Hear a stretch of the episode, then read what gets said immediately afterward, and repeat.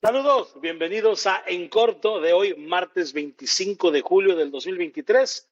Yo soy Fueras Calderón y vamos directamente con las notas del el día de hoy.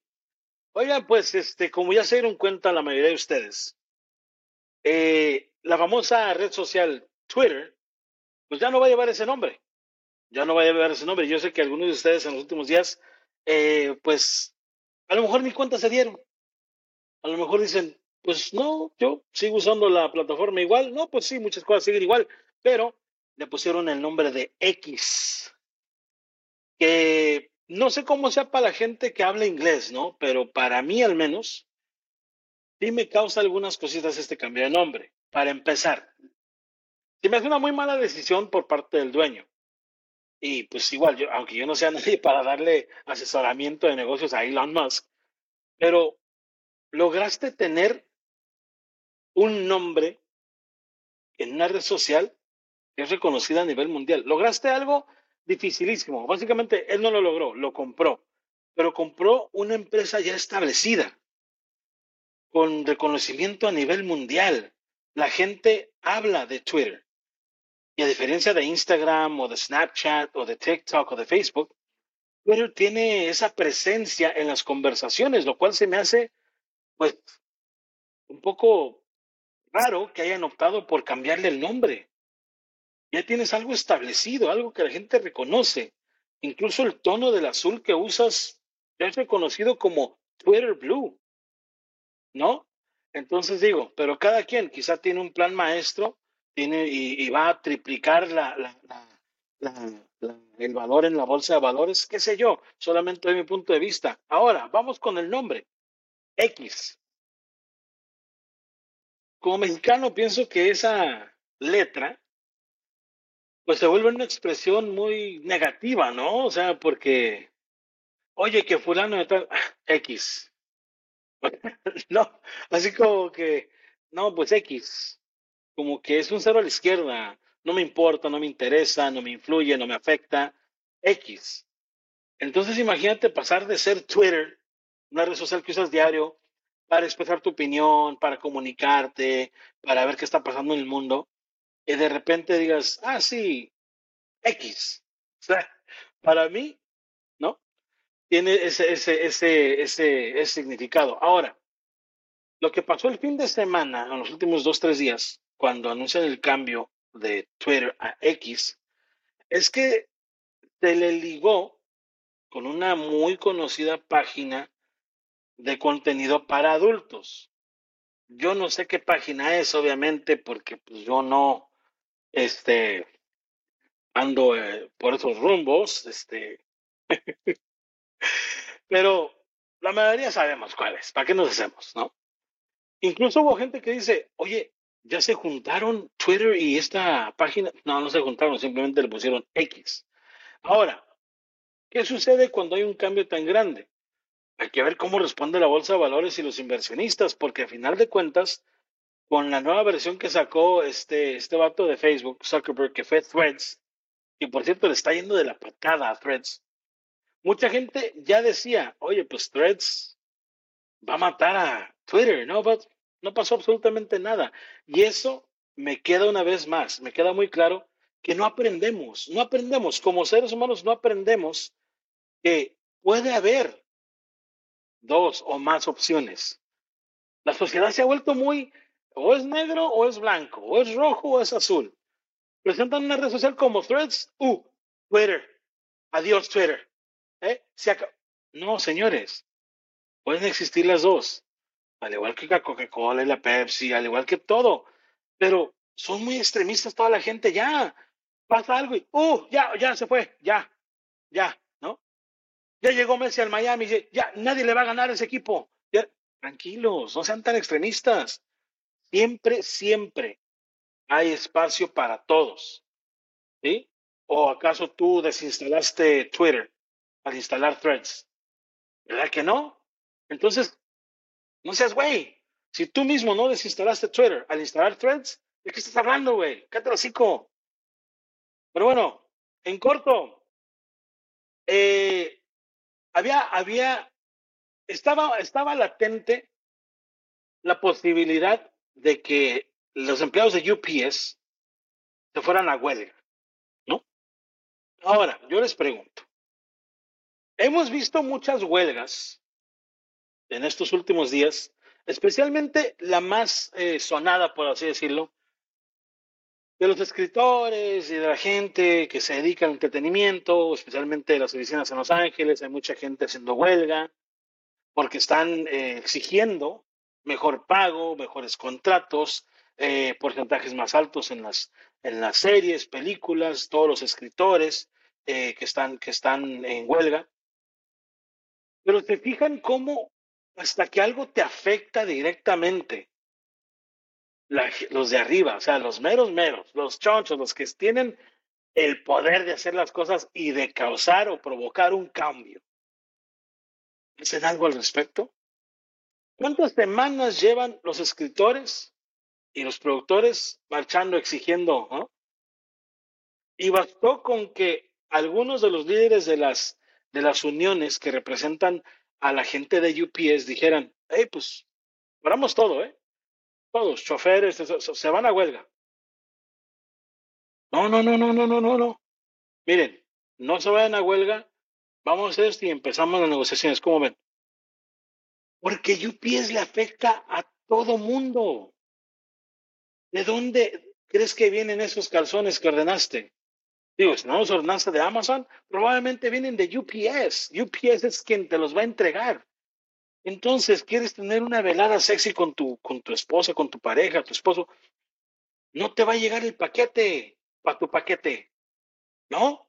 Entonces, algo tienen que hacer. Obviamente, cuando afecta a la gente tanto, tienen que hacer algo. Perdón que lo diga, pero pienso que este es un mensaje subliminal para los que están ahorita en huelga, que son los escritores, diciéndoles, pues, díganle está mal. A mí me gustaría que los escritores ganaran más, obviamente, y que, sí, y que, sí fueran una parte esencial eh, en, en, el proceso de crear series y películas y que los productores y estudios no sientan como que, ah, pues podemos hacer todo con inteligencia artificial. Porque también la última negociación por parte de los estudios grandes de películas y series fue una mentada de madre, al menos en mi punto de vista. Les dijeron, está bien, les vamos a pagar más a los actores, los actores de fondo, como les llaman, que en las películas y series, obviamente, como si yo soy el protagonista, la cámara está enfocada en mí, y allá atrás, pues hay gente platicando, tomándose un té de compras, etcétera, y pues no salen enfocados. Muchos actores eh, le llaman background actors, actores de fondo, les vamos a pagar más, pero les vamos a pagar una vez por chamba y vamos a poder usar su imagen y su, cuerpo y, y, todo, las imágenes que capturemos para otros proyectos. Oye, eso es una mentada de madre. Básicamente, te vamos a, digamos, les pagan 10 dólares. O sea, no les pagan 10 dólares, pero por, por, por, por, por, por el bien de, de, de, este, de, este, de este ejemplo. Les pagan 10 dólares. Y el estudio dijo, perfecto, les vamos a pagar 15 de en adelante. Y los lectores dijeron, ah, qué bien, un incremento. Perfecto pero tienes que firmar que todas las imágenes que tengamos de ti las podemos usar para siempre, ya son nuestras. Pues eso está muy mal porque sí les vas a pagar más, pero quizás solamente les pagues una vez. Ya que tienes una imagen de él caminando por atrás, puedes extraerlo del, del, del fondo y usarlo en 10, 100, mil películas, mil series mil comerciales y no le tienes que pagar más dinero, no frieguen, no frieguen, ¿qué es eso? O sea, disfrazaron de buena negociación, ah, les, les pagamos más, pero todo es nuestro. No, señores, la mayoría de actores y actrices que ahorita son los grandes nombres de Hollywood empezaron como artistas de fondo, actores y actrices de fondo. Entonces, básicamente le estás negando la oportunidad a un actor o actriz de fondo que pues construir su carrera, porque ya no va a chambear. Le pagas por una chamba y todas las imágenes son tuyas para usar como tú quieras. No, ¿qué? Eso no es negociar, eso es tirar anzuelos. Y qué bueno que los actores y productores no picaron, ¿eh? porque es muy mal deal ahí. Si yo fuera el mero mero de Hollywood, yo les diría que de cada película, un porcentaje se va directamente a los actores. O sea, ¿a qué me refiero? Yo propondré lo siguiente. Ok, fulano de tal, en tal película ganaste mil dólares. Perfecto. Si la película eh, le va bien y cubrimos los costos, que es, que es obviamente, nos costó 100 millones hacerla. Después de 100 millones, que es que se le paga a todos, ya después de ahí empiezan ustedes a ganar un porcentaje. Sería lo justo, sería lo justo. Y eso lo repartes entre todo el reparto que no sale eh, enfocado en la cámara, que no son, que no son los, los protagonistas. Yo pienso que estaría bien, porque de repente, por ejemplo, el fin de semana, Barbie ya generó creo que 133 millones, de ver estupendamente bien. Oppenheimer creo que ya lleva cerca de los 100 millones mientras, mientras estoy haciendo este video. Entonces estaría bien que así como el protagonista, sí, se lo merece, ¿no? Pues son, los protagonistas y mucha gente compra boletos para verlos en la pantalla grande, perfecto. Por ellos la mayoría de gente compra, ¿no? Porque está Ryan Gosling, porque está este Margot Robbie en Barbie, etc. Pregón, hagan de su feria, se lo merecen. Pero los sectores de fondo también deberían probar un poco del porcentaje de las ganancias, porque la película sigue ganando, no solamente después de estrenarse en el, en el cine, sino después de, de, los, de las descargas digitales, de la gente que la ve en su celular, de la gente que alquila la película por 3, 4 dólares para verla, ya sea en YouTube o cualquier otra plataforma digital. Pienso que es muy importante. Y yo que me dedico al entretenimiento, siento que esto va a marcar una pauta muy importante en todo, en todo aspecto. Independientemente si yo me quiero dedicar a hacer series o alguna vez tengo una oportunidad de hacer una película, independientemente de eso, va a marcar una pauta impo importante porque se van a determinar muchas cosas.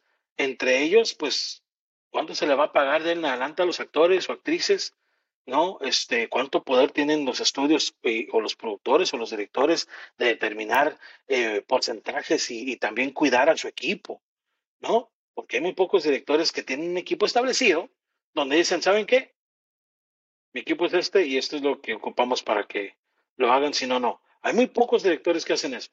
Ojalá también más directores, sobre todo porque ya son millonarios, eh, piensen más en su equipo, así lo digo, porque lo veo yo a, muchos niveles, no solamente en las grandes producciones de Hollywood, sino también en proyectos más pequeños donde el director dice, ah, pues yo ya chingué, ya me tocó esta tajada, agárrensela como puedan. Y el equipo, pues, no tiene el poder ni las herramientas para negociar como tú.